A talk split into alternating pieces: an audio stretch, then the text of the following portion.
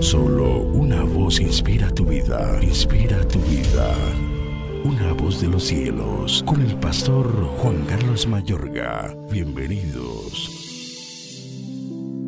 Mas vosotros sois linaje escogido, real sacerdocio, nación santa, pueblo adquirido por Dios, para que anunciéis las virtudes de aquel que os llamó de las tinieblas a su luz admirable. Primera de Pedro 2.9. Dios se aparta de los que están en pecado, pero escucha la oración de los santos. Mi amable oyente, si tú quieres que Dios intervenga en tu vida, en tu entorno, que influencie esta tierra a petición tuya, es decir, por tus oraciones, necesariamente hay que entender lo siguiente y actuar en ello. Aarón, el sumo sacerdote inicial, fue figura de Cristo quien vino a ser nuestro sumo sacerdote en la salvación. Incluso Aarón fue tipo de la nación espiritual de sacerdotes que servirían a Dios en Cristo, es decir, tú y yo los que creemos en Él y en su sangre. Es demasiado lo que podemos asimilar de la formación de Dios a Aarón, la cual nos brindará comprensión acerca de nuestra labor en el Nuevo Testamento como real sacerdocio. Podemos estudiar cómo Dios le dijo a Aarón que entrara en su presencia en el día de la expiación. Así alcanzamos a comprender cómo Dios desea que entremos en su presencia actualmente. Levítico 16:3 dice, con esto entrará Aarón en el santuario, con un becerro para expiación y un carnero para holocausto. En el marco de este versículo enseña que Aarón iba a tomar dos machos cabríos.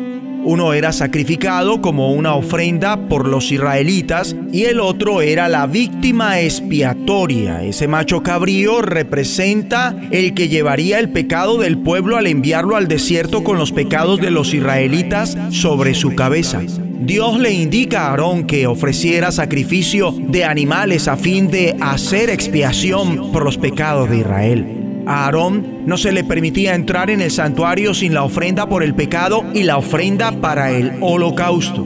Semejantemente, Dios nos dice, si tú quieres entrar en mi presencia, tu pecado debe ser tratado.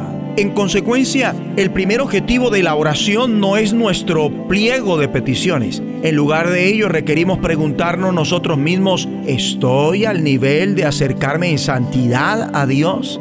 He examinado mi propia vida. He inquirido que es posible que haya meditado, hablado o me haya implicado en cosas que son opuestas a su palabra y su ley de amor.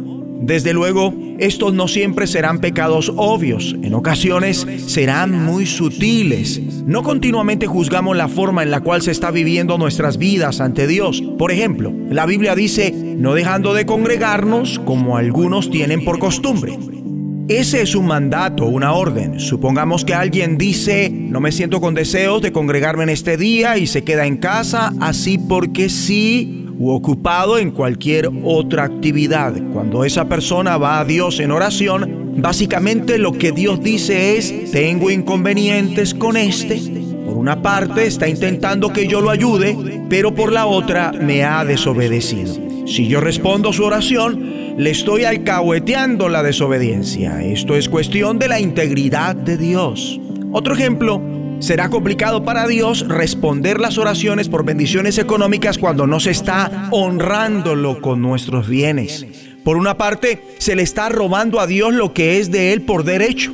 Y por otra parte, se está diciendo, Señor, paga mi hipoteca, mi crédito bancario, mi arriendo, la mensualidad estudiantil, en fin. Y cuando no se recibe el dinero, se habla injustamente, tal cual como lo hicieron los israelitas, diciendo, ¿dónde está el Dios de justicia? En realidad, por estas razones que Dios nos dice, ustedes me están poniendo en un dilema. ¿Cómo puedo bendecirles en esto cuando ustedes me han desobedecido?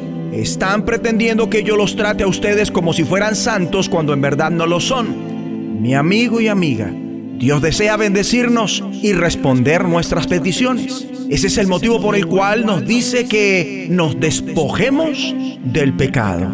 Oremos. Dios Padre, Tú estás lejos de los impíos y rechaza las oraciones de los que no te obedecen. Dios, tú conoces mi insensatez y mis pecados no te son ocultos. Borra mis rebeliones por amor de ti mismo y no te acuerdes de mis pecados. ¿Quién podrá entender sus propios errores? Líbrame de los que me son ocultos. Igual, ayúdame a obedecerte fielmente en todo, para que mis oraciones sean tu deleite. En el nombre de Jesucristo. Una voz de los cielos, escúchanos, será de bendición para tu vida. bendición para tu vida.